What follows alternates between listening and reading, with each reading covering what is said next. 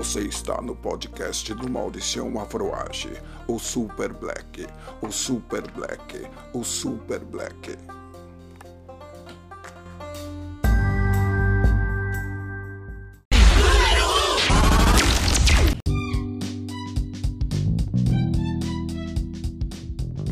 Pessoal, é Maldição, tô aqui de volta e gostaria de explicar algo para vocês. Rapidão para não tomar muito tempo, que eu tenho uma entrevista, aliás, um bate-papo muito legal para mostrar para vocês.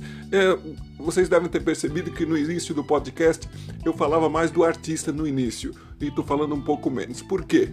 Porque eu completei uma descrição de todos os artistas que eu estou entrevistando, tem uma descrição dando aí um resumo de sua biografia. Então, quis explicar para vocês. Mano Brown, Emicida.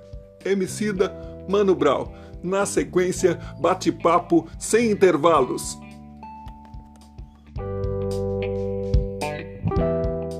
Aqui você tem músicas e informações.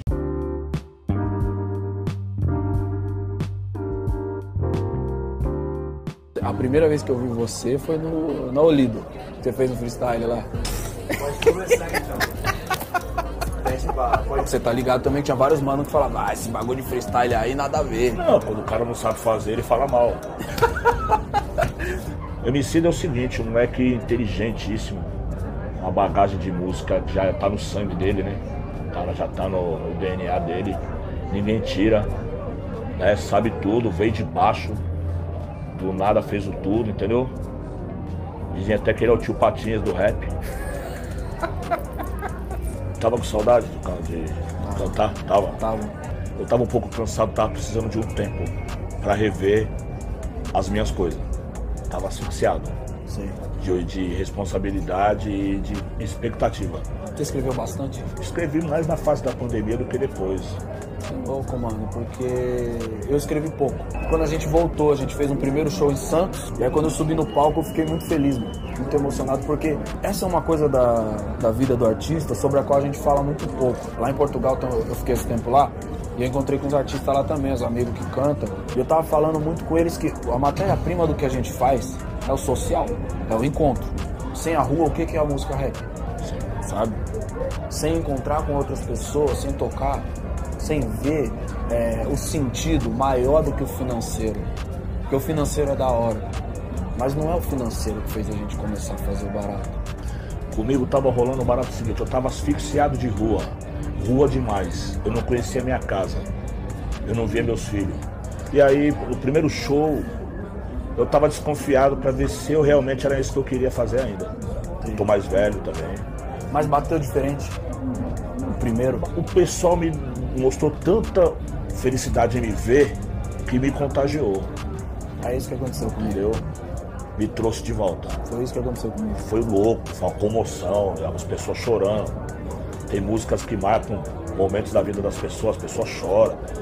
Como que você acha que ainda é possível colaborar, surpreender, cativar os corações, fazendo esse som que a gente faz? Você falou uma parada uma vez foi muito impressionante. O rap tá no melhor momento que ele já teve. Sim. Saca? E muito por causa dessa energia dos novos artistas. Sim, com sabe? certeza. Que tava puxando essa atmosfera e falando, mano, tem que fazer, inspirando as pessoas a fazer mais.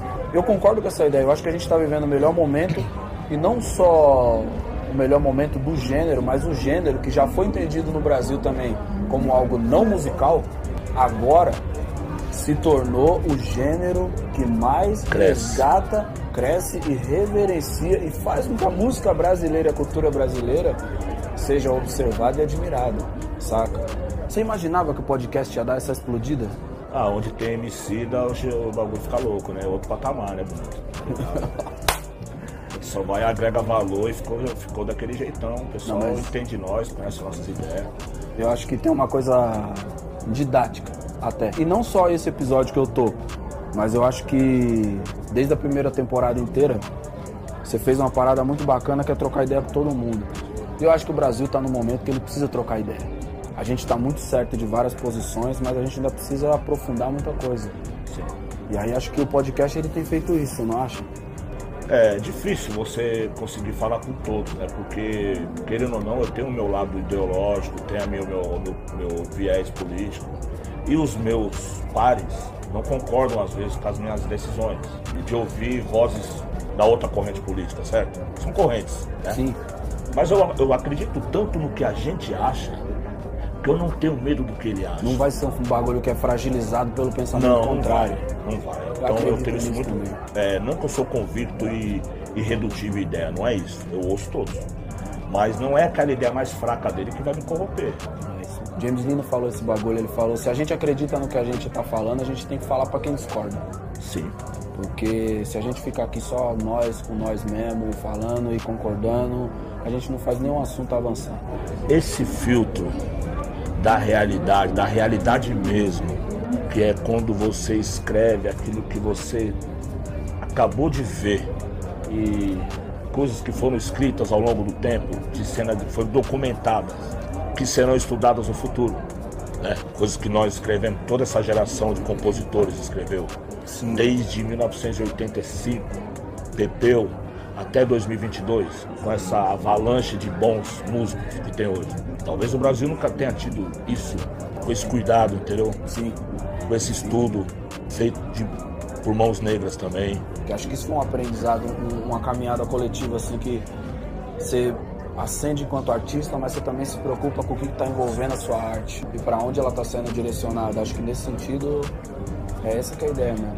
Tem esse lance do, do rap, do trap, tá sempre falando da cultura negra, da África, das referências e tal. E o Brasil tem problema com isso, né? Tem. Então a pessoa, eles vão falar de, um, de uma atitude precipitada, isolada de alguém, mas não vai falar da ideia central, que é a ideia que puxa o bonde. Que é o quê? De elevar o preto no mundo. Quando a gente pensa, por exemplo, o tipo de música que a gente faz, né? Que talvez há 20 anos atrás, há 30 anos atrás, essa associação não fosse feita com essa naturalidade, Era marginal, entendeu? era bem marginal. em caixinhas separadas. Eu acho que o que a música rap fez, a contribuição, a sugestão mais foda que ela tem feito hoje é ter aproximado um monte de coisa. Porque até o conflito que nasce desse encontro é positivo. Cada geração alcançou determinado êxito. Sim. As mais antigas, com certeza, conseguiram êxitos básicos, que hoje parece ser nada. Mas tira o básico pra ver, cai tudo. Mas aí é tipo você chegar agora e tem.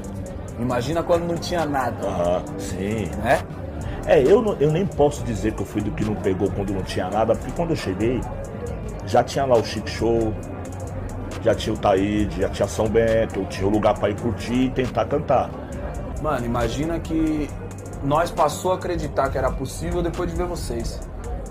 Antes, tudo parecia um deserto. A partir do momento que a gente ouviu o raio-x do Brasil, aí nós falou, mano, tem uns caras que vivem que nem nós, que observam os bagulho que nós observa e que eles transformam o bagulho em música. Botando fé nessa juventude aí, que nem dizia o Gonzaguinha, né? Também acho. Essa juventude criativa, aí, inteligente, que tá chegando aí, tá ocupando os espaços. É nisso que eu acredito. Ô, professor, sempre uma honra. Sempre uma Satisfação, honra. oráculo. Oráculo é foda. É isso, rapaziada. Valeu pela sintonia aí. 10, 9, 8, 7, 6, 5, 4, 3, 2, 1. Prepare, prepare-se. A partir de agora, o show vai começar.